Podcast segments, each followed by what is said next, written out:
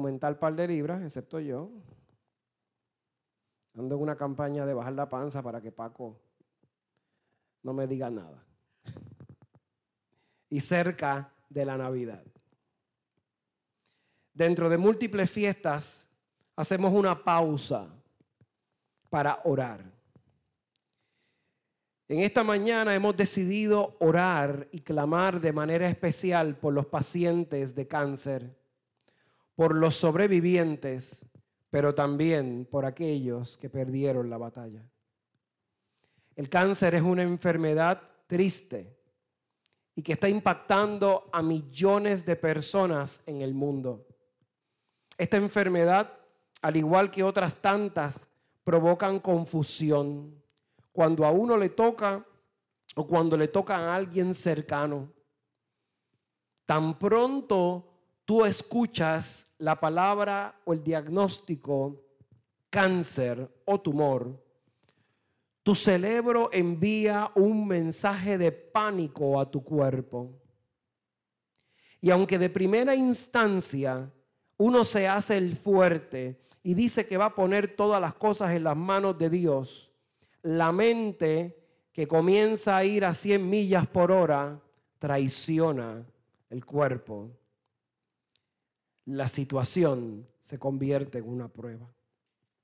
Las pruebas en la vida son esas pequeñas estaciones que nos invitan a la reflexión. Ninguno de nosotros quiere estar en las pruebas. De la misma manera que cuando estábamos en la escuela y decían que había examen, nosotros no era que estábamos celebrando porque íbamos a coger un examen, pero el examen era importante o la prueba era importante para ir al próximo paso, al próximo nivel hoy en esta predicación me veo en la necesidad de comenzar con el último verso del Evangelio que hemos proclamado en la mañana de hoy. Dice el último verso, cuando venga el Hijo del Hombre, ¿hallará fe en la tierra? Esa pregunta es muy importante y en especial celebrando este tiempo de oración con el cáncer. Hallará fe en la tierra. El contexto de esa pregunta se da alrededor de una parábola que vamos a hablar más adelante, pero se da en el único contexto de la fe versus la oración versus un juez imprudente versus el juez justo y amoroso que es Dios. Jesús estaba tratando de explicar la importancia de la oración, la importancia del encuentro desde la oración, pero él mismo tiene que reconocer, a pesar de todas las cosas que se han predicado, a pesar de la exhortación en la predicación, cuando venga el Hijo del Hombre, cuando venga Dios mismo, hallará fe en la tierra. La fe es y será un amplio campo que, que me permite sembrar para cosechar, pero también donde tengo intensos combates, los combates de la fe. Ninguno de nosotros, ni líderes religiosos, ni monjas, ni sacerdotes, ni, ni, monjes en monasterios, encerrados, orando día, tarde y noche, no puede proclamar ni decir que no ha tenido momentos en donde la fe ha entrado en combate. Sea a tus 15 años o a tus 20 años o a tus 80 años, la fe entra en combates particulares con la única intención de irse renovando. Esa renovación es vital en la vida de los cristianos. De la misma manera que el águila se retira cada cierta cantidad de años para renovarse, esas pruebas permiten que nos despojemos de creencias equivocadas, de actitudes equivocadas, de costumbres adquiridas, con tal de conectar con una fe simple, la que mira a los ojos al Dios verdadero. Hoy el servicio y el sermón no necesariamente es un sermón alegre o triste o un sermón eh, devastador, pero sí es un sermón agridulce que nos llevará desde la tristeza de la realidad humana hasta enfrentarnos a los ojos del gozo del Maestro. Como hablamos la semana pasada, los pastores y pastoras somos llamados a una misión en particular. En las palabras de San Agustín de Hipona en latín, Dominicum Passerem Gregem, que se traduce al español encargo de amor, es apacentar a la grey del Señor. Apacentar a la grey del Señor los pastores y pastoras nos lleva no solamente a salir al encuentro de las ovejas, sino también a salir de la timidez, como traté de explicar la semana pasada, para provocar un cambio, conversiones reales, paz interior que solo la puede dar el mensaje del Evangelio en su cruda realidad. La segunda lectura en la mañana de hoy es un refuerzo de ese llamado. Y debo comenzar con la segunda lectura, porque no importa cómo vayamos a meditar la primera lectura y el Evangelio, si no entendemos la segunda, que la palabra de Dios es una palabra viva y eficaz. Es un refuerzo de lo que nosotros hacemos todos los días. Es el llamado vivo no solamente para los pastores y para las pastoras, sino para ti y para mí. El llamado que se nos está haciendo en la segunda lectura es un llamado a salir de nuestra zona de confort. En el verso, en el verso 1 del capítulo 4 que leímos en esta mañana dice, dice, te encarezco delante de Dios y del Señor Jesucristo, que juzgará a los vivos y a los muertos en su manifestación en su reino, que prediques la palabra de Dios. La exhortación a la palabra de Dios es una exhortación importante. Es una exhortación única. En el medio de la adversidad y del dolor, constantemente buscamos nuestras Biblias para encontrar consolación. Y esa consolación es justa y necesaria. Pero yo necesito buscar la Biblia y escuchar esos sermones que no me gustan cuando yo estoy viviendo mi vida normal o quizás en mi zona de confort. Porque son esos momentos que la palabra de Dios como espada de doble filo, traspasa el corazón y nos prepara a nuevos tiempos, a nuevos escenarios. El verso 3 y 4 de este texto que hemos leído en esta mañana son textos importantes, porque nos hace hincapié en algo que no podemos olvidar. Dice el texto, porque vendrá tiempo cuando no sufrirán cuando no sufrirán la sana doctrina, sino que teniendo comezón de oír, se amontonarán maestros conforme a las propias concupiscencias y apartarán de la verdad el oído y se volverán fábulas. La segunda lectura tiene una perspectiva importante en nuestros tiempos. Desde tiempos antiguos, Pablo nos está dando una alerta. Vendrán falsos profetas, falsos predicadores y falsas doctrinas o creencias. Cada una de esas falsas doctrinas, creencias, predicadores o profetas van a venir con tal de acomodar el Evangelio para que tú y yo nos sintamos bien. Las iglesias se vacían cuando los pastores comienzan a predicar el Evangelio que no le gusta a la gente el Evangelio que nos confronta, que nos confronta con algo que estamos viviendo en este tiempo, que es el relativismo. La fe se enseña a que sea relativa a los tiempos y a las circunstancias. Se enseña a que Dios sea relativo, dependiendo cuando yo lo necesito, dependiendo cuando yo tengo que acomodar a Dios. Constantemente consistentemente, perdón, hemos expulsado a Dios de todos los escenarios y lugares de nuestra vida. con el fin de respetar la libertad de culto, la libertad de expresión y que la gente se sienta bien, expulsamos a Dios de cada uno de nuestros escenarios hasta llegar al punto de no, no tener o no cargar con una cruz visiblemente en nuestros pechos porque sencillamente no queremos ser llamados cristianos o cristianas. Ante ese acto infame, los propios cristianos hemos condenado a la humanidad a un vacío que solo, que solo Dios puede llenar. Ese vacío está siendo ocupado o tratando de ser ocupado por diferentes fuentes alrededor de nosotros. Hemos tratado de llenar ese vacío con la familia, con las salidas al cine, con las salidas a comer, con, con nuestras parejas. Esas circunstancias tratan de llenar el vacío de la ausencia del Dios poderoso. Y yo puedo decirle al pastor, pastor, es que yo vengo todos los domingos a la iglesia, pero probablemente usted siente ese vacío.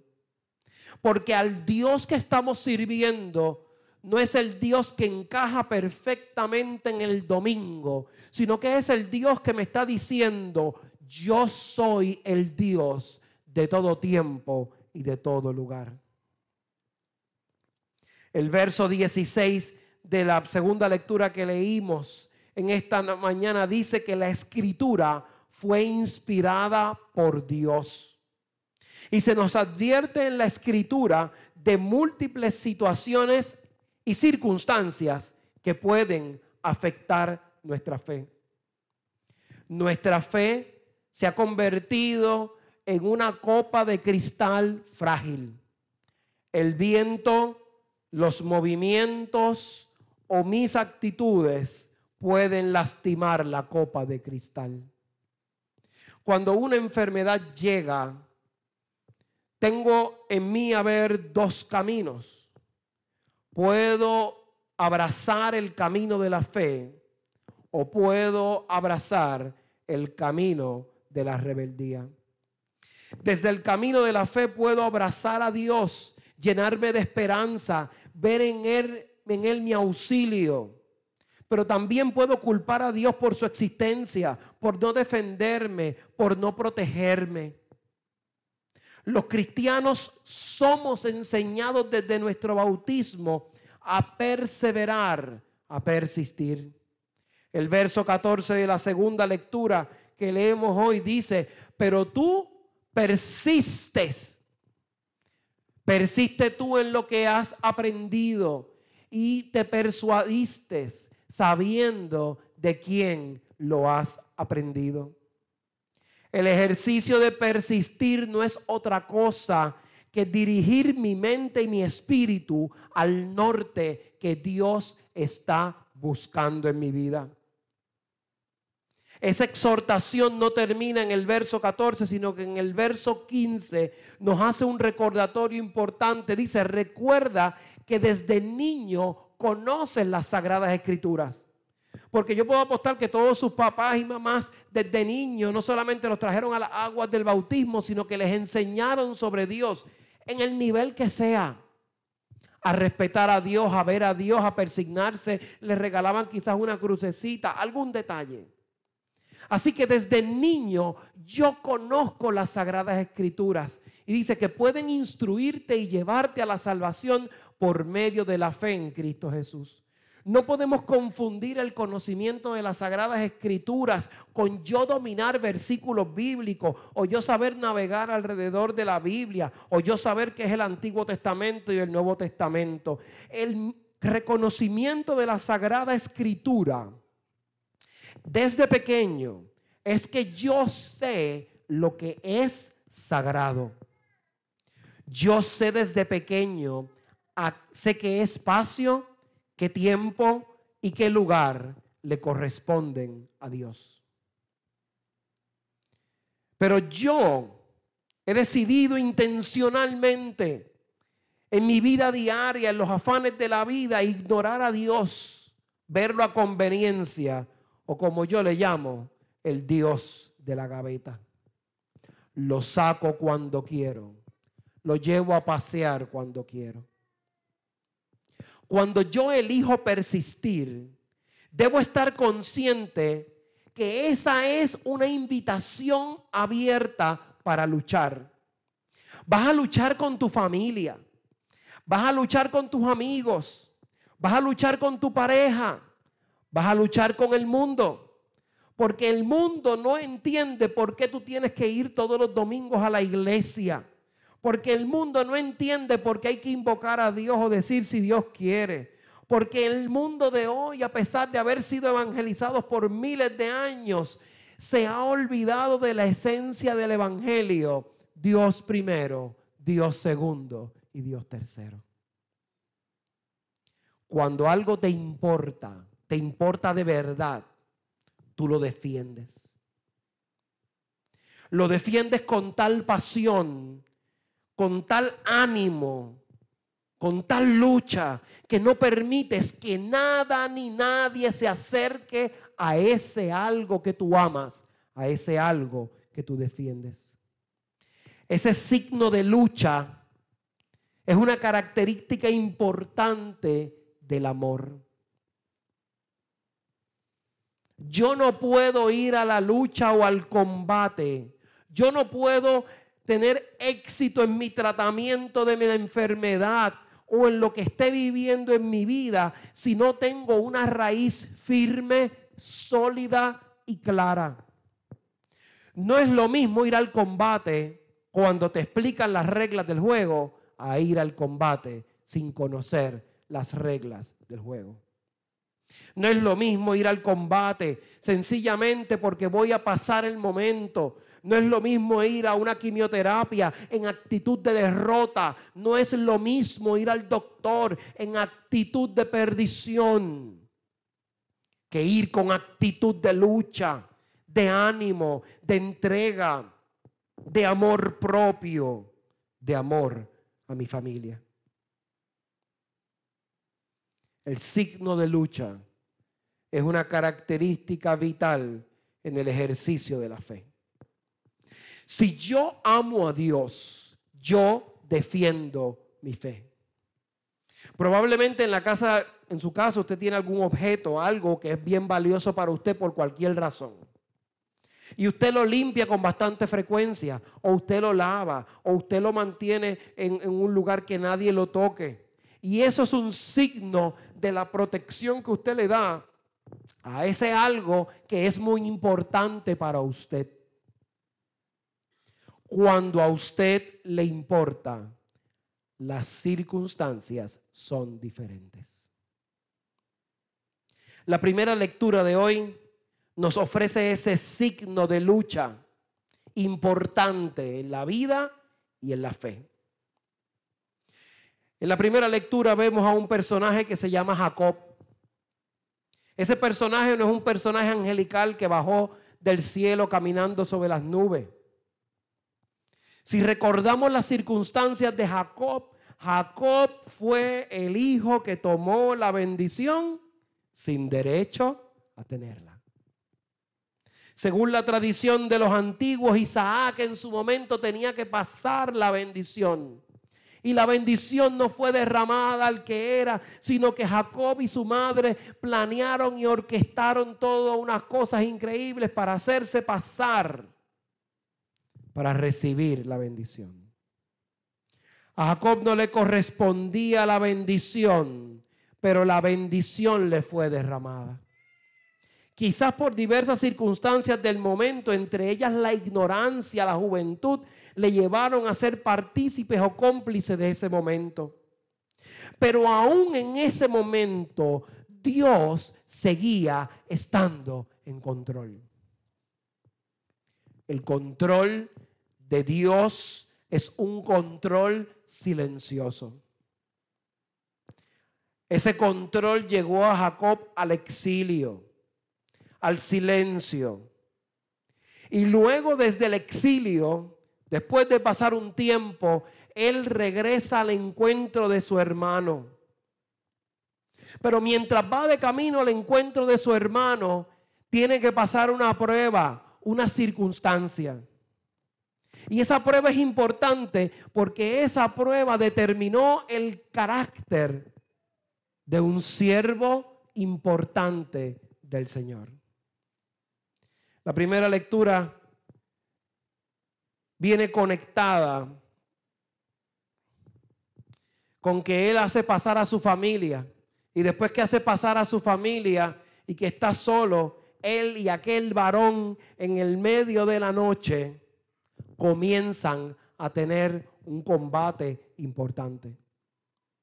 Y la analogía sencilla de que dos hombres están en el combate, en esos momentos donde los combates eran combates de honor y había que darlo todo, y no era que yo me iba a levantar a darme por vencido, sino que yo tenía que seguir en el combate, insistir, insistir, era un signo para aquel tiempo y para nosotros de lo importante que es perseverar. El signo de esa lucha es un signo importante para lo que estamos reflexionando en esta hermosa mañana. Jacob tenía la opción de rendirse y sencillamente colapsar en su vida. Pero ya Dios lo había estado formando y preparando para múltiples circunstancias, para múltiples situaciones. Jacob fue preparado en el medio del desierto para el plan de Dios. Y cuando a muchas personas les llega una prueba difícil como el cáncer, muchas veces se desboronan y se deshacen en lágrimas y sencillamente se derriten porque lo primero que piensan es en la muerte. Pero no ven que antes de llegar ahí, a ese momento, el Dios de la vida los dejó en medio de un desierto preparándolos. Y nos estaba preparando para circunstancias que no sabíamos que iban a pasar, pero nos estuvo preparando. Y esa preparación es importante porque esa preparación va a definir el primer paso del combate. El primer paso del combate es yo mirar a mi oponente y resistir en la fe. Resistir en la fe implica que mi oponente no tiene poder sobre mí.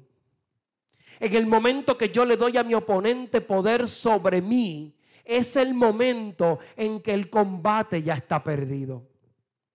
Cuando yo demuestro que no le tengo miedo al oponente, aunque probablemente por dentro esté embarrado, las circunstancias y el resultado van a ser diferentes. Jacob se enfrenta al hombre. Y estuvieron en combate mano a mano. Y dice el verso 24, hasta que rayaba el alba, hasta que amanecía.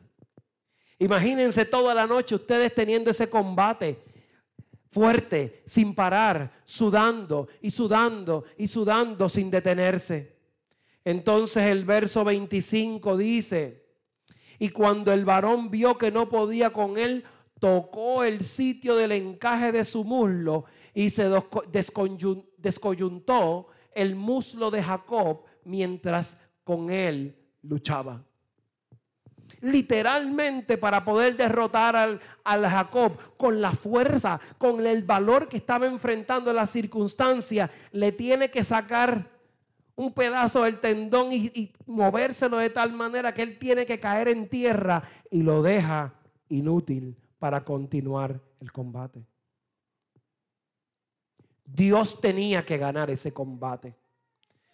Aquí no estábamos hablando de que Jacob tenía que ganar el combate, sino que Dios tenía que ganar el combate porque cuando Dios ganaba el combate, entonces podía probar que la preparación, el camino y la fe habían ganado la guerra. Jacob le he preguntado el nombre. Le he cuestionado su tenacidad, su fe, su vida. Y Jacob le responde y le dice, no te dejaré si no me bendices.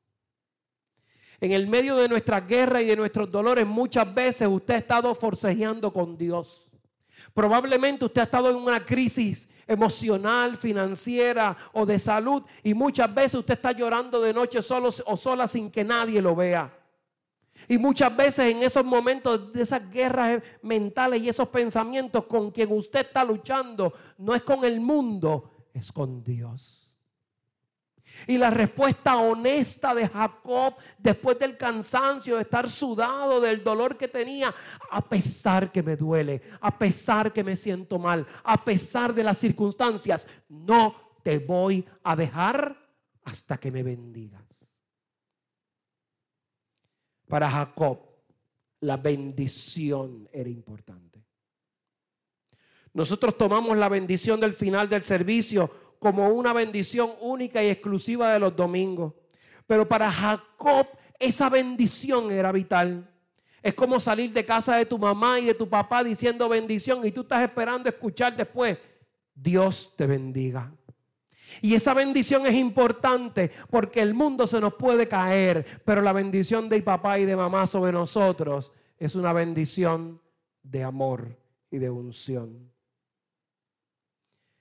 Jacob se derrama, se desparrama en el medio del combate, rodeado por su amor y su orgullo. Y después que su amor y su orgullo tuvieron ese combate, él dice, no te voy a dejar porque Jacob reconoció que no estaba peleando con un hombre, sino estaba peleando con Dios. Estaba teniendo una batalla importante que probaba la fe. Y al probar la fe y la lucha intensa y, sin detenerme en ese momento, era cuando yo podía proclamar, cuando yo podía decir, he tenido el buen combate de la fe, porque el Señor me bendijo. Así que hasta ahora en las lecturas hemos tenido de tres elementos importantes dos Hemos visto en la primera, en la segunda lectura la importancia de persistir y en la primera en la lectura hemos visto la importancia de luchar. No importa en qué circunstancia usted vaya en la vida, usted necesita persistir y luchar. No existe en la historia personas de éxito que no hayan tenido esas dos variables en su vida. Si usted piensa que muchas de las personas que son ricas o que tienen éxito o que han escrito grandes libros o que han perseverado en la fe, sencillamente lo hicieron porque sí, está equivocado. Hombres y mujeres que han luchado en la fe y que ahora nosotros lo vemos como estandartes de la fe. Son hombres y mujeres que tuvieron que persistir y luchar en la fe para poder tener un camino, para tener hoy una corona. Lutero 500 y pico de años después de celebrar la reforma, no hubiese tenido el éxito que tuvo si no hubiese persistido y luchado en la fe. Y ahora se nos enseña la tercera pata de, esta, de este sermón, de esta mesa que estamos construyendo, y se llama orar con insistencia e intensidad. El Evangelio de hoy se nos presenta como una revelación a nuestras vidas. A veces decimos, es que yo oro, yo oro, pero el Evangelio de hoy nos enseña a que no es orar nada más, sino que es orar con intensidad. Yo puedo persistir, yo puedo luchar, pero si no oro con intensidad, no voy a tener el mismo resultado. En el Evangelio de hoy viene la viuda, esta mujer anciana, y la mujer anciana va delante del juez injusto. Y Jesús utiliza esa parábola para que usted y yo logremos entender cuántas veces nos presentamos delante de alguien y nos trata mal y es injusto delante de nosotros. Y a veces nos da las cosas por salir de nosotros, salir del paso. Pero entonces el Señor misericordioso dice, vamos a mostrar el espejo a la humanidad, vamos a mostrar las veces en que se comportan joyitas entre ellos mismos. Y a pesar de comportarse de esa manera entre ellos mismos, tienen un lazo de victoria, un lazo de sanidad, porque aun cuando sea con malas intenciones, escuchan al otro o a la otra. La viuda insiste delante del juez. El juez dice el texto, no le temo a Dios ni le temo a los hombres, pero voy a hacer esto sencillamente para sacarme esta doña de encima. El juez obró a favor de la viuda para sacársela de encima. Y el cuestionamiento del Señor es, ¿has orado tantas veces por sanidad?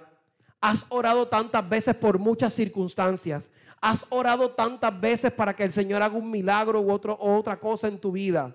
Y tú sientes que Él no te escucha. Pero la insistencia, la persistencia, el luchar en esa oración, el perseverar en esa oración, entonces de momento nos da un fruto. Porque el verso 7 del texto nos dice, ¿y acaso Dios no hará justicia a sus escogidos que claman a Él día y noche. Dentro del verso 7, el Señor nos da una clave importante. No es orar. No es sencillamente decir, voy a orar porque sí. No es sencillamente voy a orar porque voy a pasar la página porque voy a intentar eso porque todo el mundo me dice ora para que veas un milagro y ya yo intenté todo lo demás y no me funcionó. Verso 7 nos dice, ora con intensidad. Insistir, insistir e insistir no basta con que cierres los ojos por un momento y digas, Señor, sáname. No insist, no, no, no sirve nada más que tú cierres los ojos un momento y digas, Señor, líbrame. El Señor nos está diciendo, insiste. Porque el insistir va a implicar que tus ojos y tu mirada se van a concentrar en Él. Y a veces Dios utiliza medidas desesperadas para que tú vires tus ojos a Él. Insistir. No basta una simple súplica o petición. Necesitamos insistir. Y mientras estamos insistiendo, tenemos que decirle a Dios lo que queremos.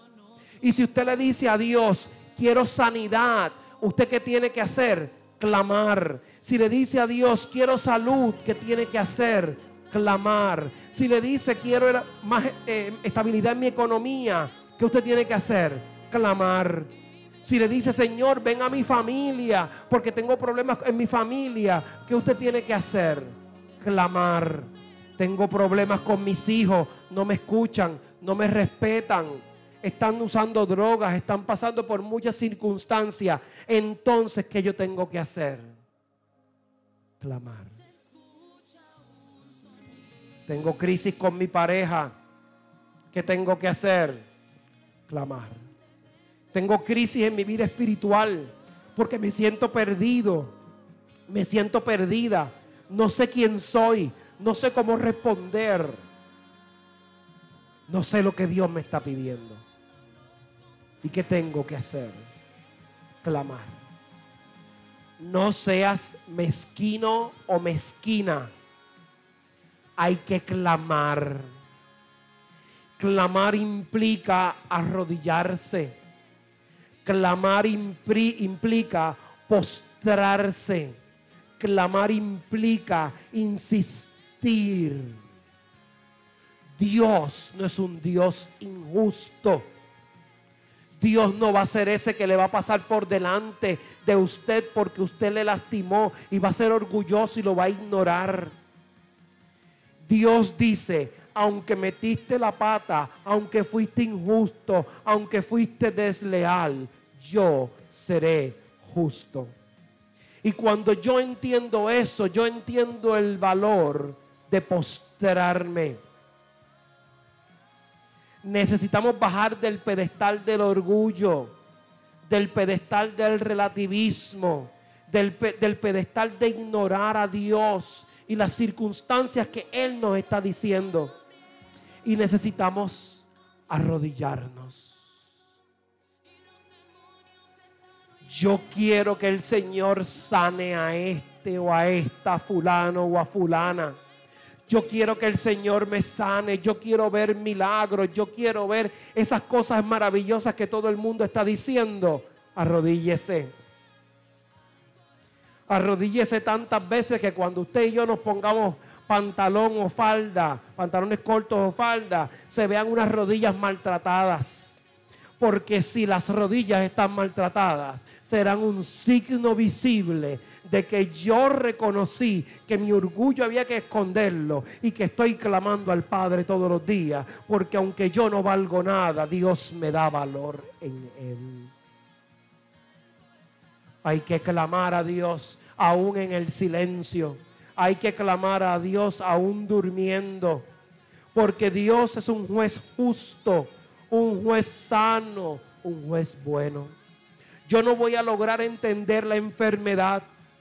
Yo no voy a poder lograr entender lo que estoy viviendo. Las veces que probablemente los pacientes vomitan por la quimioterapia, el sufrimiento de cómo se va apagando la luz de una persona que yo amo, yo no lo voy a lograr entender si mis rodillas no tocan el piso. Y en ese momento mi corazón se abre a los brazos de la cruz a los brazos del madero. Algo está pasando. Algo está pasando en este templo. Algo está pasando a aquellos que nos están viendo. Aunque usted no se convenza de la importancia de este mensaje, aunque usted no se convenza que el Dios de la vida está aquí hablándole, algo está pasando. Pequeños terremotos, temblores están pasando en sus corazones Dios no va a dejar a nadie igual hoy. Porque hoy no estamos clamando solamente por nosotros. Estamos clamando por cada lágrima de cada lazo que está alrededor de la cruz en esta hermosa mañana. Estamos clamando por la desesperación y la angustia de perder a un ser querido. Estamos clamando por la desesperación y la angustia del no saber qué va a pasar. Pero también estamos clamando porque el madero me enseña las lecciones más importantes de mi vida. No soy nada, pero en Él soy todo. Y si lucho con insistencia, y si hago el combate de la fe, y si le gano al demonio ese combate, entonces voy a poder mirar a los ojos al Señor y decirle, no te voy a dejar ir hasta que me bendigas. No te voy a dejar ir hasta que tu gracia se derrame sobre mí. No te voy a dejar ir hasta que vea milagros en mi vida. Vamos a ponernos de pie. Si usted está en su casa, póngase de pie. Señor, algo está pasando.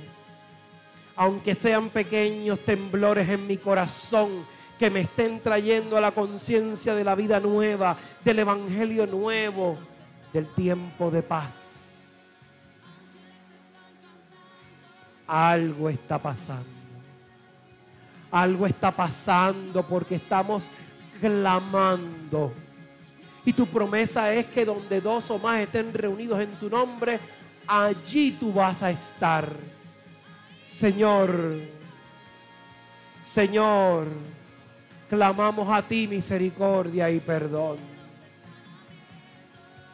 Clamamos paz. Clamamos unción.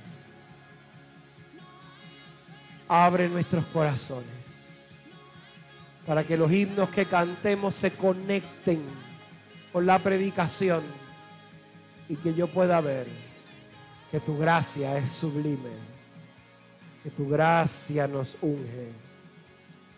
Que tu gracia nos dirige. En el nombre poderoso de tu Hijo amado, oramos.